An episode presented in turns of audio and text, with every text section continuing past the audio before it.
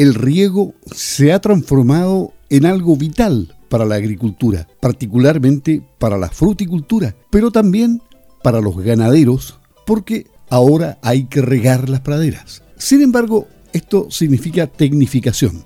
Bueno, el tema lo domina perfectamente Homero Barría, investigador de el INIA Remehue, en las cercanías de Osorno. Él es ingeniero agrónomo y justamente nos va a hablar de este tema porque han hecho un trabajo muy interesante eh, de un monitoreo de riego con tecnología de sensores en praderas de productores lecheros. Nos va a contar de qué se trata, cuáles son los resultados de este monitoreo para ir conociendo un poco más, porque de riego tendremos que seguir hablando durante mucho tiempo más y tecnificando los campos de tal forma de que el estrés hídrico se pueda manejar de una buena manera y el cambio climático también.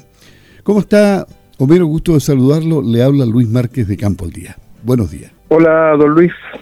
Mucho gusto. Eh, un gusto también para eh, estar acá en el programa y saludar a los auditores que nos están escuchando en este momento. ¿Cómo comenzó, cómo se desarrolló y en qué terminó este monitoreo de riego con tecnología de sensores en praderas de productores lecheros. Cuénteme cómo opera, qué, qué cómo, comenzaron, qué, qué, resultados querían lograr y en definitiva cuál fue a la meta a la que llegaron. Eh, ¿Qué es lo que se está ofreciendo a través de este estudio, de esta experiencia?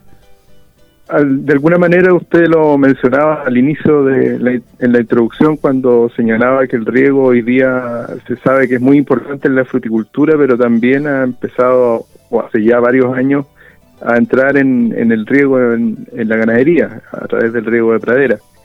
Eh, nosotros, eh, en conversaciones con productores, lecheros principalmente, que querían saber un poco más, tener más información y hacer un uso más eficiente, especialmente dado el costo que significa la inversión y también los costos operacionales fundamentalmente de los sistemas de riego, eh, comenzamos a, pensar y a trabajar en una idea de proyecto y se planteó este proyecto a Corfo eh, para que pudiéramos financiar un monitoreo de los sistemas de riego en terreno, o sea, con, con agricultores en sus predios y poder monitorearlo usando la tecnología que hoy día tenemos disponible y, ver cómo hacemos más eficiente el uso del agua en, el riego de pradera. Esa es como la médula del, proyecto, esa es la esencia del proyecto. Y en eso hemos estado trabajando durante casi dos años con un pequeño lapso ahí con la pandemia que nos impidió avanzar durante unos meses entre dentro del año 2020. Pero de todas maneras pudimos registrar harta información. Y estamos hablando de qué tipo de sensores, cómo operan. Bueno, nosotros hablamos en términos generales de sensores porque eh, usamos sensores tanto en el suelo, que esos son los más novedosos entre comillas, son los sensores de humedad del suelo, temperatura del suelo y conductividad eléctrica. Esos tres parámetros los medíamos en el suelo, pero también usamos sensores eh, dispuestos, por ejemplo, en las estaciones meteorológicas, que son los que miden la, las condiciones, eh, valga la redundancia, meteorológica, que son vitales para programar un riego, y además sensores instalados en un dron. Con eso, con eso, digamos, multiplicidad de sensores, nos fuimos dando una idea de cómo estaba el estrés hídrico, cómo estaba creciendo la planta, cómo estaba llegando el agua desde el suelo a la planta, etcétera. Entonces, eh, fundamentalmente el, uso de los sensores de humedad del suelo eh, se están usando mucho en la fruticultura, se han usado durante mucho tiempo en la fruticultura, pero en las praderas está recién apareciendo y, hay harta información que nosotros podemos entregar respecto a, cómo se maneja, cómo se trabajan los sensores para monitorear el riego. ¿Y, ¿Y, para esto fue necesario crear un software especial? Eh, hoy día existen eh, empresas que ya tienen preparado, venden el producto completo, digamos, están los sensores, uno los instala, transmiten en vía telemetría, o sea, a distancia, y llegan a un servidor, y después yo en el computador me meto en una plataforma, y en la plataforma bajo los datos en, digamos, en, directo. Eh, cada cinco minutos está registrando y por lo tanto yo puedo saber a cada minuto, cada cinco minutos o cada hora cómo se está comportando la humedad en el suelo. O sea, es una cosa bastante instantánea. ¿Y el productor eso lo puede tener en su celular? Eh, claro, exactamente. El, productor, eh, una de, de los objetivos de este proyecto justamente era validar esta tecnología, que como digo, ya de alguna manera eso está muy, muy estudiado y validado en la fruticultura. Sin embargo, en, la, en las praderas todavía no se ha realizado trabajo de investigación, eh, se, se han realizado, pero todavía, digamos, falta más información, más datos.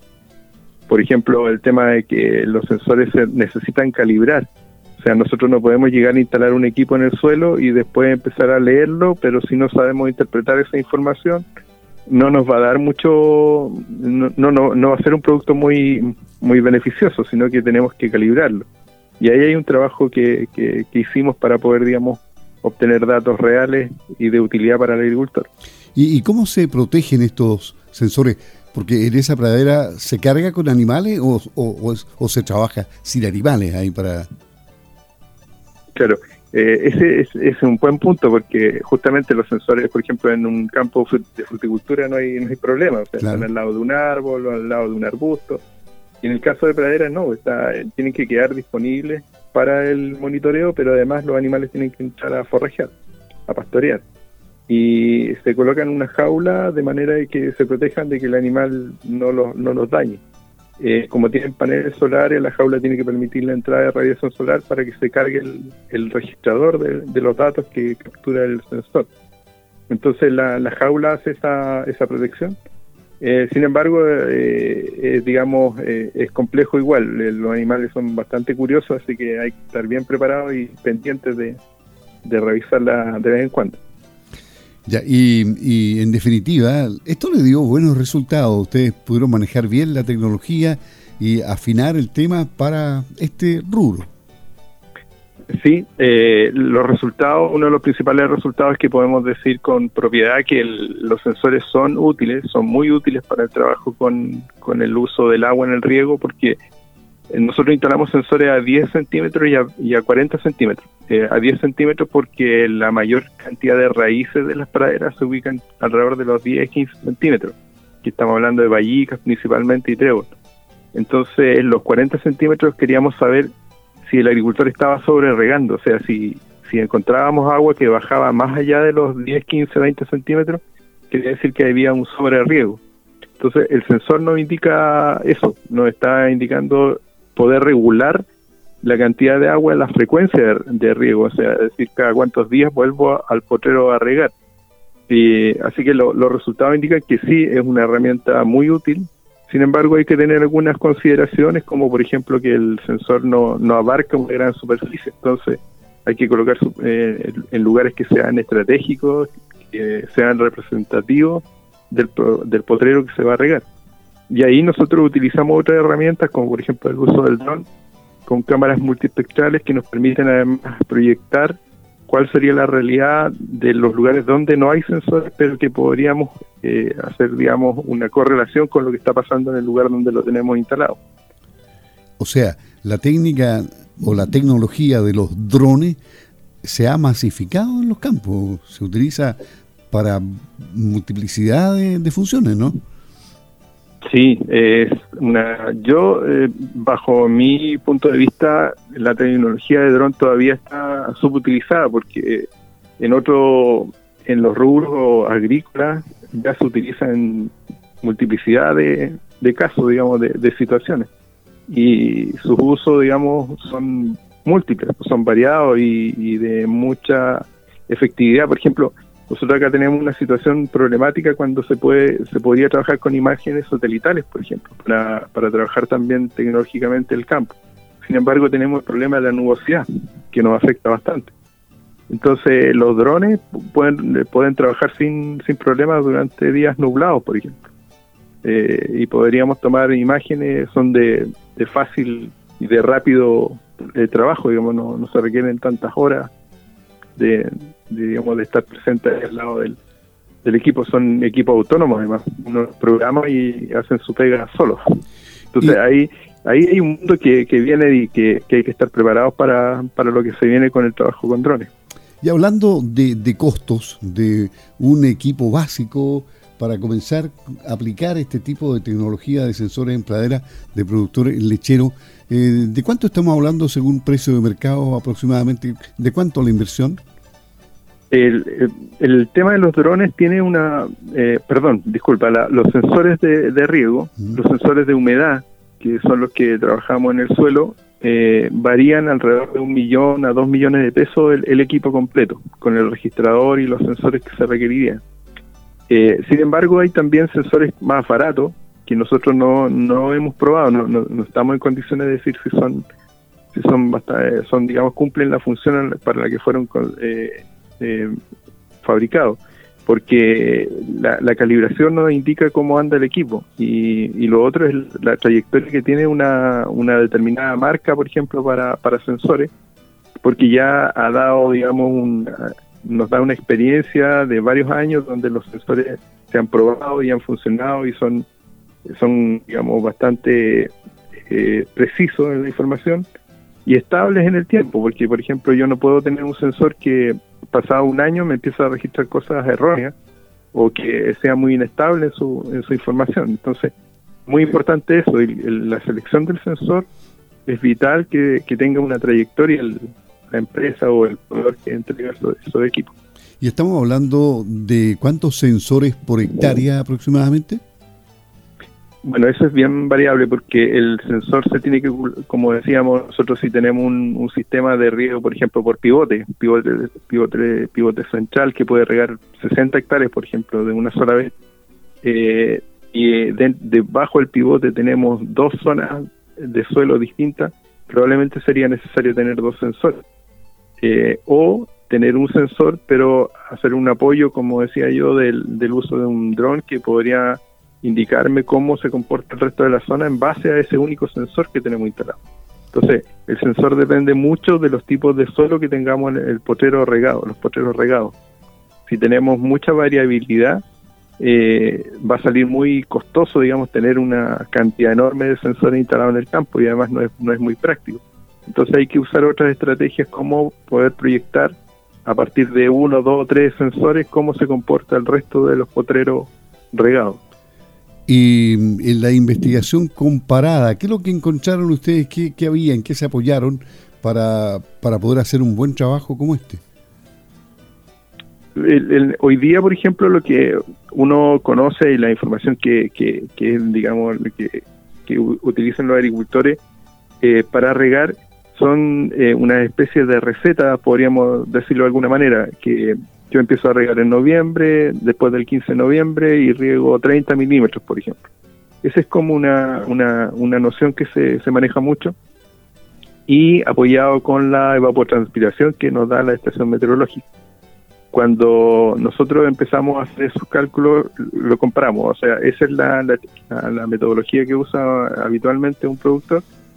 Y usando los sensores, nosotros nos dimos cuenta que se podía reducir bastante la cantidad de milímetros. Nosotros llegamos a, reducciones de 20, 30, 40% de, de los milímetros que se aplicaban y logrando la misma los mismos rendimientos, porque aparejado a esto, nosotros estábamos midiendo la producción de materia seca de las praderas. Entonces teníamos que ir viendo que no bajara el rendimiento, o sea, que la, la pradera siguiera produciendo eh, la producción no se viera, digamos, alterada porque nosotros estábamos reduciendo la cantidad. Eso es súper importante. Los sensores nos permiten afinar esa, esa situación. Y podemos, como digo, el reducir la cantidad de agua significa reducir la energía porque hay bombas detrás que están ocupando o petróleo o energía eléctrica. Por lo tanto, reducir la cantidad de agua es fundamental para hacer más eficiente el sistema y más bajar los costos operacionales. Lo que estamos conversando es un adelanto de los resultados del monitoreo del riego con tecnología de sensores en praderas de productores lecheros con eh, el ingeniero agrónomo Homero Barría, investigador de línea. ¿Cuándo se van a publicar estos? Eh, primero tienen que entregárselos, me imagino, a quienes lo encargaron, ¿no? Eh, claro, nosotros estamos en, este momento justamente terminando los informes finales que se entregan a la fuente de financiamiento que es Corfo y nuestro asociado que también nos colaboró con, financiamiento que fue Colun, empresa que, participaron varios de sus agricultores en este proyecto. y una vez que nosotros tengamos entregado ese informe final, ya, ya vamos a empezar a entregar las publicaciones. De hecho, ya hay informativos que, que estamos entregando para, para que se conozcan algunos de los resultados que encontramos.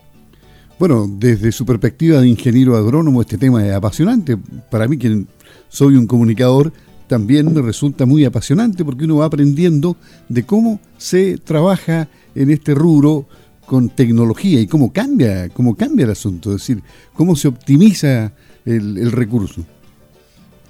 Es, eh, es, un tema, bueno, nosotros yo llevo más de 20 años en el área de riego y, siempre es un tema apasionante de que ingresé a este, a este ámbito y, uno lo que lo que espera es poder colaborar con los productores eh, conociendo que hoy día tenemos una realidad muy distinta a la que teníamos 20 años atrás respecto a, la, condición climática. O sea, la variabilidad climática hoy día hace que los agricultores eh, se vean muy complicados en periodos de noviembre a marzo. Este año fue bastante notorio, digamos. O sea, hoy día, abril todavía no caía una gota de agua en algunos sectores.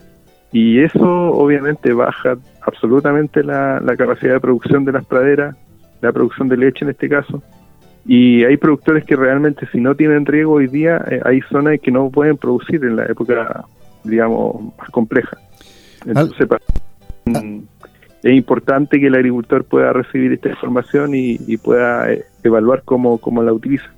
¿Alguna reflexión final, algún, algún dato final que, nos pueda entregar, eh, Homero, respecto a este resultado del monitoreo del riego con tecnología de sensores en praderas de productores lecheros para terminar esta entrevista? Dos mensajes principales. El línea está trabajando para que los agricultores eh, tengan información pública. Nosotros eh, generamos mucha información y la, idea es que llegue a los productores, la conozcan y la puedan utilizar. Y lo segundo es que la eficiencia es la clave en el, en el uso del agua. O sea, la medida que nosotros eh, ocupemos menos agua en todos los sistemas productivos, estamos haciéndole un, favor a, a, nuestro planeta y a, nuestro medio. Y por otro lado, el tema de los costos energéticos asociados a mover toda esa agua. O sea, si nosotros somos más eficientes usando esta tecnología y otras tecnologías, eh, vamos a lograr ser, eh, digamos, bajar mucho los costos operacionales y, y por lo tanto vamos a seguir produciendo de una manera mucho más eficiente. Homero Barría, ingeniero agrónomo e investigador del INIA Remegue en Campo al Día. Muchas gracias por toda la información que nos entregaste, Homero. Que tenga una buena jornada. Buenos días. Muchas gracias igual.